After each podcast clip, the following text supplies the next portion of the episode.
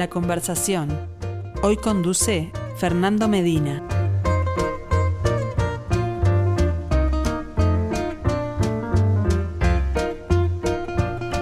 Saludos para todos, bienvenidos a la conversación de los miércoles, la conversación protagonizada por el artista, la artista en nuestro ciclo Arte UI en perspectiva. Están invitados a seguirnos vía la 1170 AM, la app eh, Radio Mundo para mejor calidad de sonido, vía YouTube si le quieren poner imagen a esta conversación.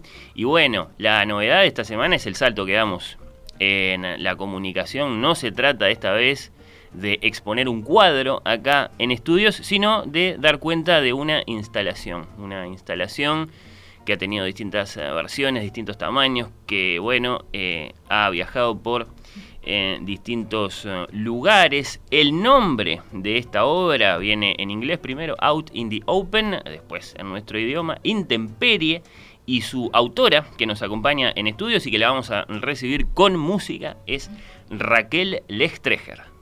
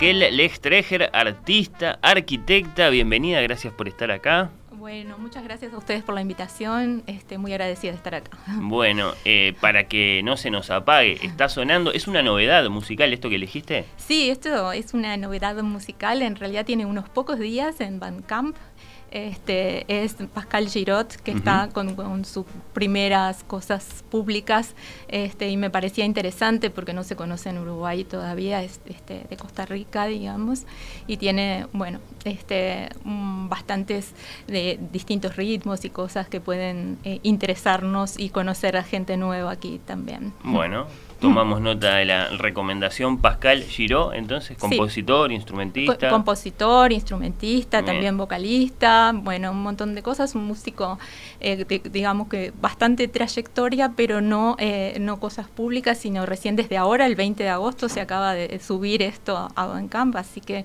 es una novedad. Buenísimo. En los entretelones de esta conversación tomaba nota también, sos oyente de En Perspectiva y de estas conversaciones en particular, por lo que nos decías. Ah, sí, claro o este, en realidad soy oyente de En Perspectiva desde hace muchísimos años. a veces participo así con algunos comentarios también y por supuesto me interesa todo lo que se produce de arte en Uruguay. Me gusta escuchar, muchas personas amigas han pasado por aquí y bueno, este, me, interesa escuchar siempre. ¿Cómo eh, estás viviendo entonces esto de dar a conocer tu obra por este canal en particular? Un programa de radio con imagen, qué sé yo, ya te habrán llegado comentarios, contanos sí, algo claro. Y bueno, sí, este, por supuesto que, siempre eh, cuando hacemos obra es para mostrarla y todos los retornos son parte del proceso de la obra también y entonces eh, me gusta muchísimo este, interactuar con las personas en las redes también y todo eso.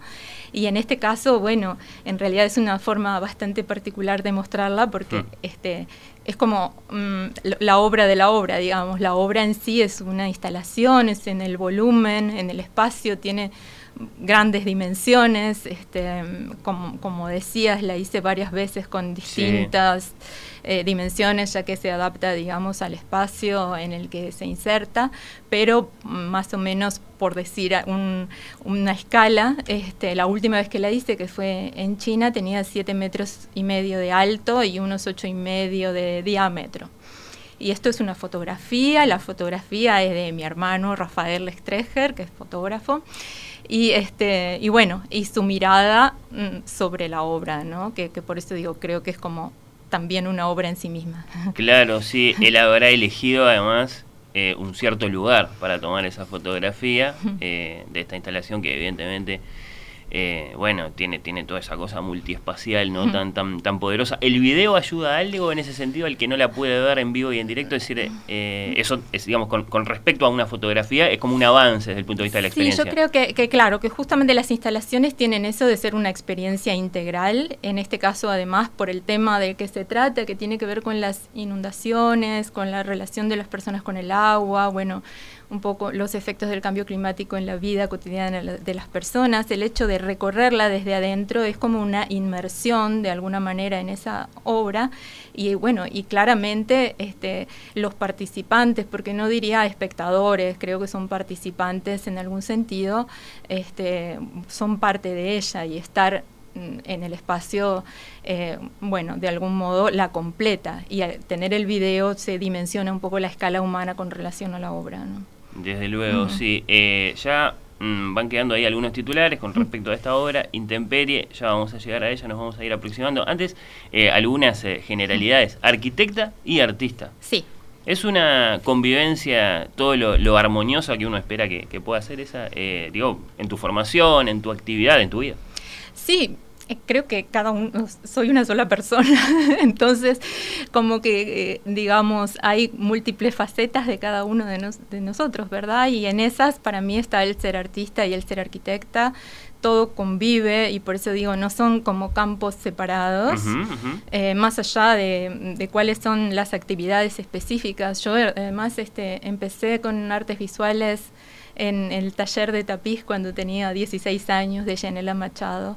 Este, y después seguí ¿no? con Arostegui y después aprendiendo otras técnicas como la silografía y otras cosas que fui incorporando. Y en paralelo te Y en paralelo fui, claro, estuve estudiando arquitectura y, bueno, y creo que, mm, este, y además en realidad los campos que trabajo de la arquitectura digamos que no es el tradicional de la obra, los entiendo complementarios, ¿no? En algún sentido, y creo que por un lado el profesionalismo, digamos, la organización, la planificación siempre está presente, y por otro lado la creatividad también está presente en todos los campos en los que actuamos, entonces creo que, que bueno, que, que andan ahí fluyendo entre unos y otros como para conformar ese espacio armonioso. Viste que justo estos días tuvimos una controversia a propósito de la convivencia entre arte y arquitectura por, por la carta del Instituto de Historia de la Facultad y los murales de, este artista José Gallino. ¿La, observaste la polémica? ¿La seguiste? Sí, sí, la observé y creo que es un, tema muy interesante. Yo este, durante el año anterior este,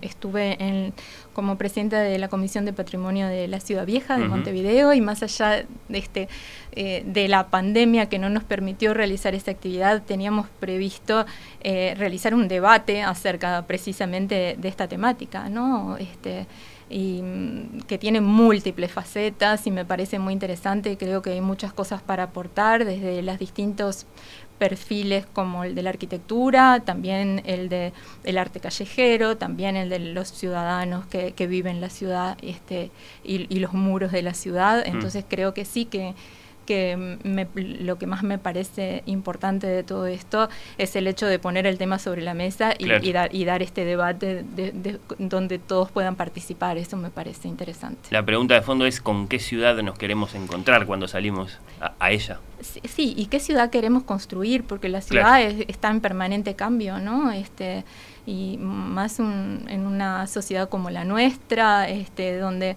donde hay desde las migraciones aluvionales que han estado a lo largo de la historia y nos hemos ido transformando en cada, en, eh, en cada época.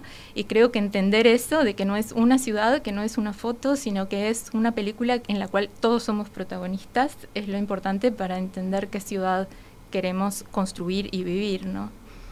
Para, para, seguir aproximándonos a tu obra, eh, Raquel, eh, ¿cómo sería un, resumen de tu actividad profesional y, bueno, humana, evidentemente, porque, porque lo abarca todo?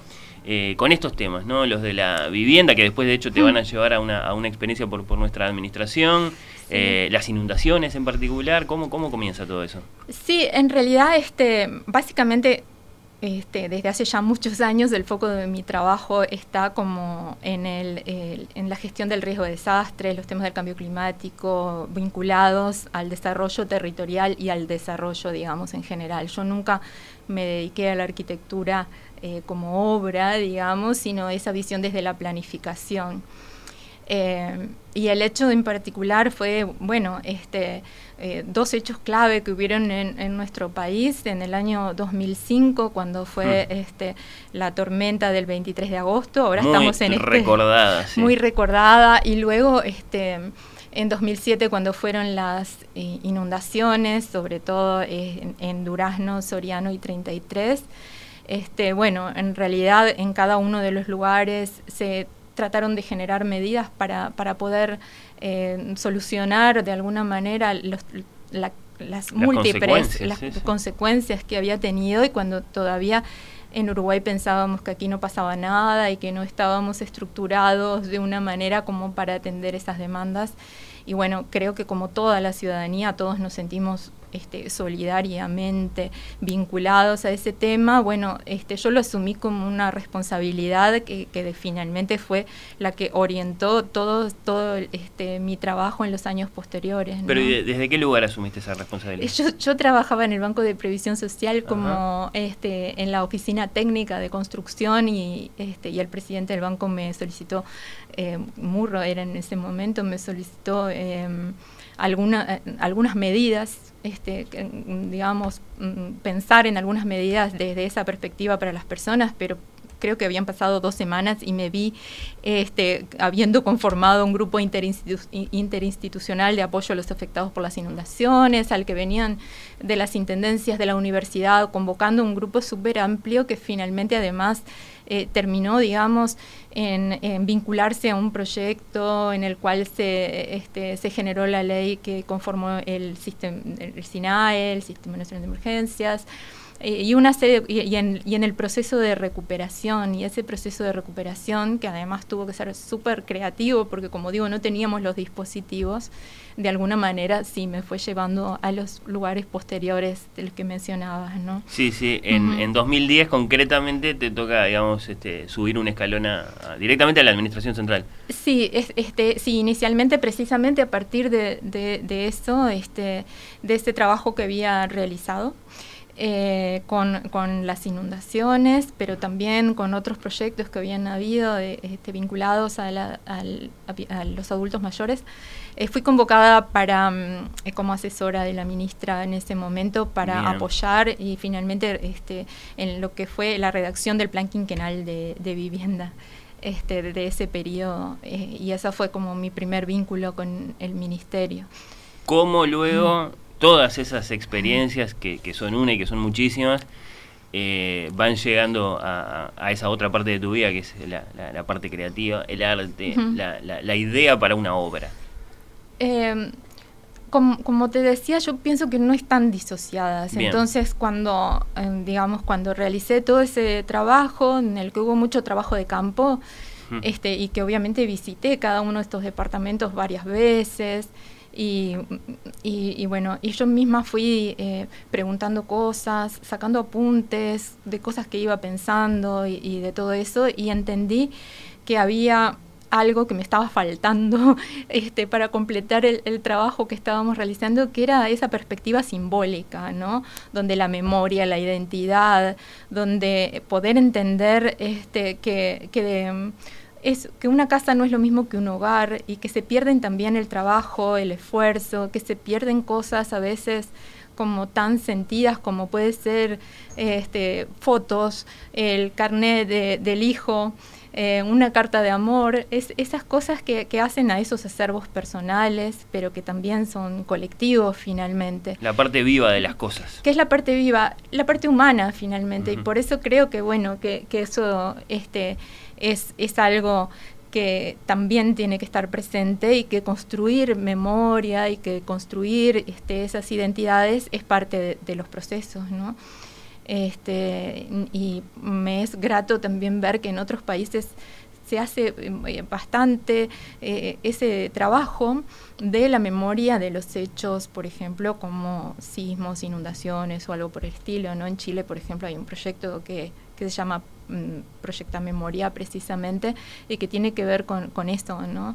Este, pero, pero bueno, ese fue uno de los temas, pero eh, en el trabajo artístico están presentes todos los temas que son de, mi interés y que bueno, que tienen algunas miradas comunes, ¿no? Eh, eh, y esto que te digo ahora de, la memoria y la identidad están siempre presentes y esa escala como humana, ¿no? que, que, creo por un lado que tiene que ver con, con dos cosas, ¿no? Por un lado que el arte es un lenguaje universal, pero que también esta esencia del humano es universal, ¿no? Y que, y que esas cosas se encuentran en, en algún punto y, y, les pasan a todas las personas de cualquier lado. Este, y, y, en el caso particular de esta obra, que estuvo en Viena y que estuvo en China, en lugares donde además este, tan distintos, ¿no? Eh, pude percibir con claridad de la forma en la que el acercamiento, digamos, a, a, estas temáticas desde esta perspectiva, eh, no descriptiva, sino más bien desde las emociones y, desde otros aspectos, bueno, atañe a todos y lo sentimos de la misma manera, ¿no? Este, el, el, el, arte es un lenguaje universal, decís, luego lo que tú hiciste no fue, pongamos por caso, una, una muestra fotográfica de tu experiencia en, en, esos lugares después de estos hechos eh, tan, tan terribles, sino eh, esto tan particular que es una instalación. Entonces, bueno, eh, varias preguntas ahí. Eh, hay una chispa inicial para decir, ah, la estoy viviendo, ya sé cómo es, ya sé de qué va a constar, qué voy a hacer. Eh, te abarcó lectura, además, evidentemente, por, por, los mensajes que están escritos en, en, las piezas, digamos, que integran la, instalación. ¿Hay, ¿Hay esa chispa, hay ese momento inicial en el que la ves la obra y la empezás a crear? Este, mm, siempre me es muy difícil definir eso en general me lleva muchísimo tiempo elaborar en mi pensamiento una obra. La pienso mucho, mucho, mucho y, y de repente hay un momento en el que me encuentro, en el que, eh, en, en, el que la obra está, digamos. Lo que vos tenías claro era que querías hacer algo Exacto. con, eh, eh, digamos, lo, lo, que te dejó toda esa experiencia. Sí, tal cual. Y, y después es como que mm, digamos, mm, la configuración como tal aparece, ¿no? Eh, ¿Cómo aparece? No, lo sé exactamente, pero, pero sí que este, en, general cada uno tiene como procesos muy propios, ¿no? Este, en mi caso, cuando, cuando llego, digamos, a, una configuración de, de, una obra, ya está bastante terminada en general, ¿no? Este, vengo de meses de repente de pensarla eh, y está ahí, ¿no? Eh, hay una etapa en la que me parece que, no, que, no, que, no sale nada, pero de repente el otro paso se da y en realidad es como, el, como la síntesis de todos esos procesos de pensamiento y sentimiento también, porque involucra todo, ¿no? Eh, y Raquel, ¿por qué tu afinidad con las particularidades de una instalación? Eh, en realidad yo empecé, como te decía, tejiendo tapices en telar. Sí. Em, y, durante mucho tiempo sí me gustó, digamos, experimentar, sobre todo con los materiales, este, pero vinculados al tapiz, ¿no? De hecho, eh, eh, usé distintas de materiales que no eran solamente la lana y, los hilos. Eh, una de las primeras veces que, que, expuse, o la primera vez que expuse algo sola, que fue como en 1900 87 creo, por ahí, en el subte, fue este, una obra que era un, tapiz clásico, pero que era de urdimbre de tanza y, este, y el tejido era de cintas borradoras de máquina de escribir. Entonces ahí empezaron algunas líneas que las continué en mi trabajo, como este, la palabra, por, algún, por decirlo, ¿no? En ese caso eran las palabras desechadas, en algún sentido. Y bueno, y después estuve mucho tiempo sin, eh, sin exponer, hasta que en 2008 fui convocada em, a la muestra Satélites de Amor en el Museo Nacional de Artes Visuales, que tuvo una curaduría de Jacqueline Lacasa de varios meses este, y fue un proceso colectivo súper importante y me acuerdo que en aquel momento yo le decía, yo hago siempre cosas muy chiquitas, ¿no? Eh, y, bueno, y estuve meses sin, sin, tener obra para mostrar y cuando fui a mostrar la obra ya mi obra ni era chiquita ni estaba ni era en el telar, fue este un, y, y, bueno, y seguí trabajando de alguna manera con la palabra, en ese caso en realidad este fue una obra que eh, era justamente, ya era una instalación con cubos de hormigón y con también papel de poliéster que, este, que conformó un espacio que para mí también era un espacio textil, por decirlo de alguna manera. Y, este, y bueno, y por ahí se, fueron abriendo, pero son este, procesos, ¿no? Fue como que quizás también mi formación como arquitecta incidió en, en salir al espacio, ¿no? Y, este, y bueno, y, en generar unas este, formas de unas arquitecturas efímeras, por decirlo de algún modo, ¿no? Y en esa obra, que también la hice algunas cuantas veces, este, de, de distintas maneras, Mm, me, gustó esa construcción visual que se hace de una trama textil cuando en realidad no hay ningún hilo que se toque con otro, en realidad. Este, y también me pareció interesante la posibilidad de una obra que entra en una bolsita de este tamaño y que conforma un espacio en un volumen de, pongámosle, de 5 por 5 por 5, por decirte algo y que, y que bueno, este, y, que, y que es solamente, digamos, a partir de, de unas pequeñas tiritas de, de papel, ¿no? Este, y por ahí seguí explorando, me interesó mucho, digamos, las posibilidades que da el papel y el poliéster en particular, porque tiene algunas características, eh, por eso hay todo un pensamiento, digamos, sobre el material en la absorción de luz, por un lado, y a su vez porque también es, este, es em, digamos, como muy sensible a la temperatura y a la humedad, ¿no? Este, ese tipo de cosas y seguí, digamos, trabajando, se me fueron haciendo como más grandes las obras en general. Bueno, es que uno imagina que una instalación es en alguna medida una realización o una materialización de la imaginación del artista. Entonces, este, puede llegar a ser muy descontrolado todo, sí. Sí, sí es descontrolado y controlado también, ¿no? Y, tiene como estos desafíos que me parecen siempre súper eh, lindos y llenos de adrenalina, por decirlo de alguna manera, en la cual yo llego a un espacio que no conozco y que es inmenso y tengo que en poquito tiempo producir eso este, y realmente conformar ese volumen y esa instalación, ¿no? Y después la este. gente llega, se encuentra con ella. ¿Y qué puede agregar el artista eh, desde la palabra, desde el discurso, ¿no? a una experiencia que evidentemente es, es, es, es una cosa que, que, digamos, es muy en sí misma, debe ser muy difícil agregarle discurso ¿no? Eh, a, una instalación. Esta instalación además está hecha con, con, con, la palabra, eh, también a su modo, qué sé yo. ¿Qué, qué, le agregarías desde el discurso a, a Intemperie? No, yo creo este, simplemente que, justamente que esta, que esta obra y, otras, he trabajado mucho con temas de derechos humanos también, en, eh, son siempre como miradas subjetivas, ¿no?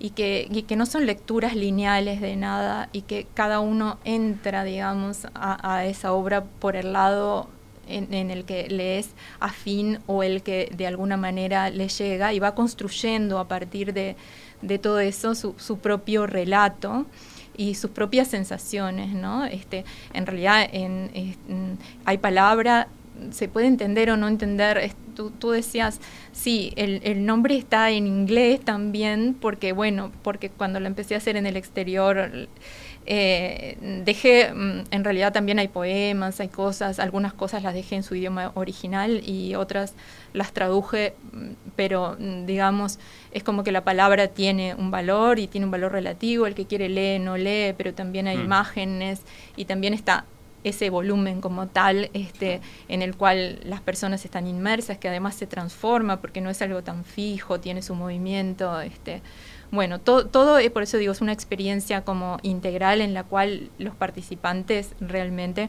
la reconstruyen, ¿no? Y, creo que cada uno eh, hace su propio relato y a mí muchas veces me ha gustado eh, leer, porque en algunos casos se dejan libros de visitas o algo de esto, o los comentarios en las redes o lo que sea, y la gente a veces ve otras cosas de las que yo imaginé. Y no quiere decir que esas cosas no estuvieran presentes, este, quizás estaban, pero en un subconsciente, por decirlo de, alguna manera. Y, me parece que eso va este, haciendo un relato mucho más denso y rico de la obra, este, que, es lo que también me importa, porque es un diálogo finalmente. Bueno, claro, lo mismo que pasa mm. con la lectura, lisa y llana, que digamos que, que, entonces el libro no, no es nada hasta el momento en que se encuentra con el lector. En este caso, lo mismo, tenemos la obra, la instalación, sí, pero hasta que no llega el visitante y se produce el encuentro. Exacto, es eso del encuentro que, que, que decís, y que en general me va devolviendo cosas. Y, y, todas estas instalaciones que he hecho, las he hecho diferentes cada vez.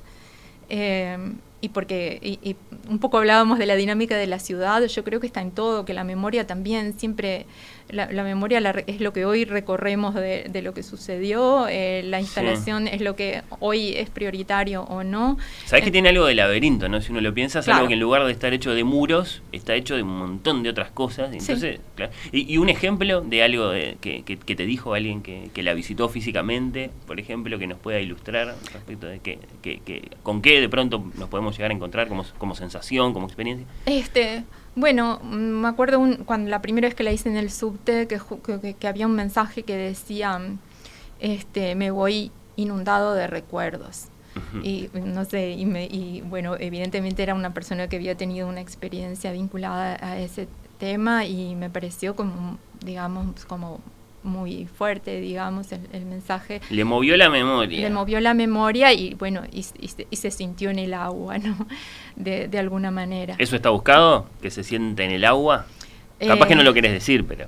No, eh, bueno, en algún sentido yo hablo de esa inmersión, pero, que, pero no, no eh, no busco que los demás eh, experimenten las cosas de una manera, sino que abro una forma mía de verla para que cada uno lo reciba y lo rehaga desde su propia eh, experiencia y de, su propia historia, desde su propio contexto y, su interpretación. Se impone, eh, Raquel, además, si estamos hablando, bueno, mencionabas el subte, la fotografía que tenemos de, la instalación de una de estas, de una de las versiones de esta instalación, es precisamente de, allí, de cuando la, la, mostraste en el, en el subte. Se impone que te pregunte por, por el cambio climático, que, que, que es, es, es, tema de esta obra. Sí.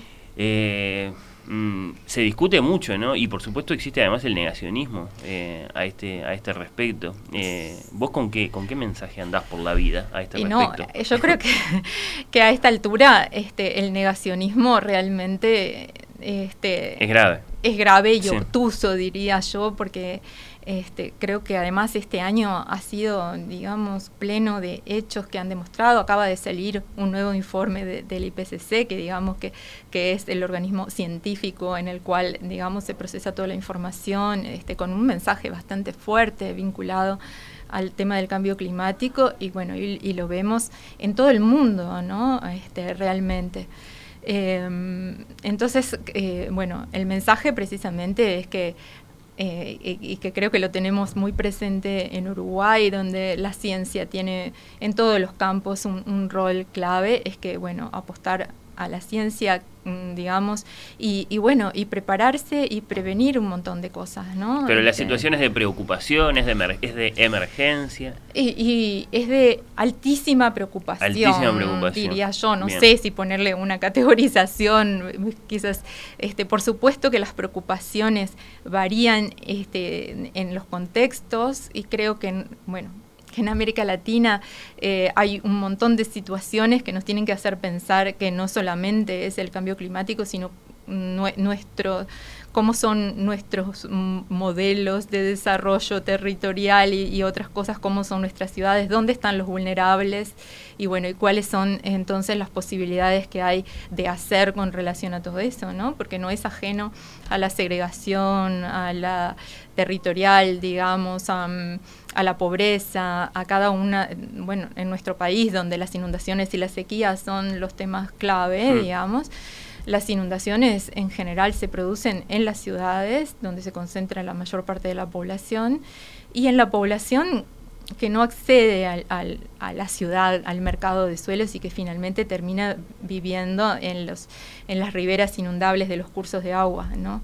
Este, entonces, digamos, es entender qué es lo que funciona, este, digamos, en, en, términos del cambio climático como tal, pero entender cómo estamos con relación a eso y para poder, este, de algún modo, saber cuáles consecuencias van a haber en nosotros y, y, hacer lo que sea necesario, porque si no, este, realmente sí, eh, ese esa altísima, altísima preocupación eh, realmente en poco tiempo es una emergencia Sí, sí, va a ir tomando cada vez colores mm. más oscuros. Bueno, eh, esta obra, por supuesto, esta instalación Intemperie, eh, aspira a un gran sacudón de conciencia eh, mm. sobre, sobre estos temas. Es una obra que ha mm, viajado por distintos lugares, por distintos continentes y que ahora mismo ahora mismo... Se fue lejísimos, lejísimos, lejísimos, y sin embargo está ahí también, eso está bueno. Está lejos y cerca en algún sentido, y sí me gustaría comentar, en este momento es parte de una muestra virtual que se está desarrollando en la Universidad de Tsinghua, en Beijing. Es la universidad más grande de China, es la universidad más importante de Asia. Este, en la cual 54 artistas chinos y uruguayos están participando de esa muestra. ¿Chinos y uruguayos? Chinos y uruguayos, porque en realidad este, es una propuesta de esa universidad de trabajar con una temática específica que es la, del arte material, ¿no? el pensamiento material, este, la materialidad como ese puente precisamente entre las culturas cuando hablábamos de los lenguajes universales. Sí.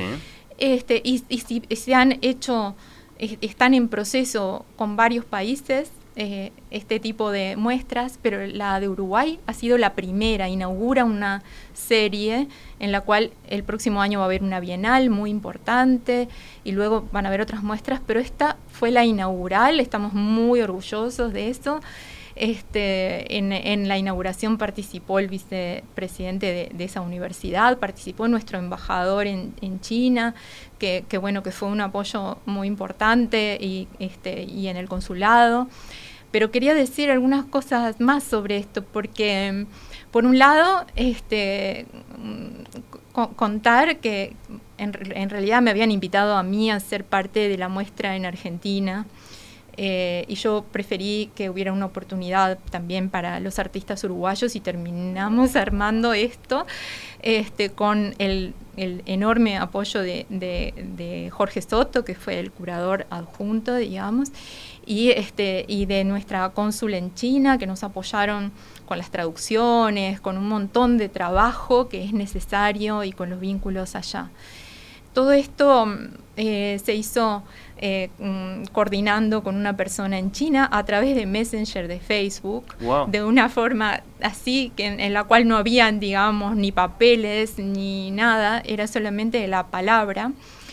Eh, y, bueno, y con, Jorge convocamos, este, y con Agustina Casavalle, nuestra cónsul en Chongqing, en China, este, convocamos a una serie de artistas que Mm, cumplían desde nuestra perspectiva varias condiciones, ¿no? Eh, por un lado la calidad de su obra y por otro lado tener en, su hilo de pensamiento, en la concepción, esa, este, esta reflexión sobre la materialidad.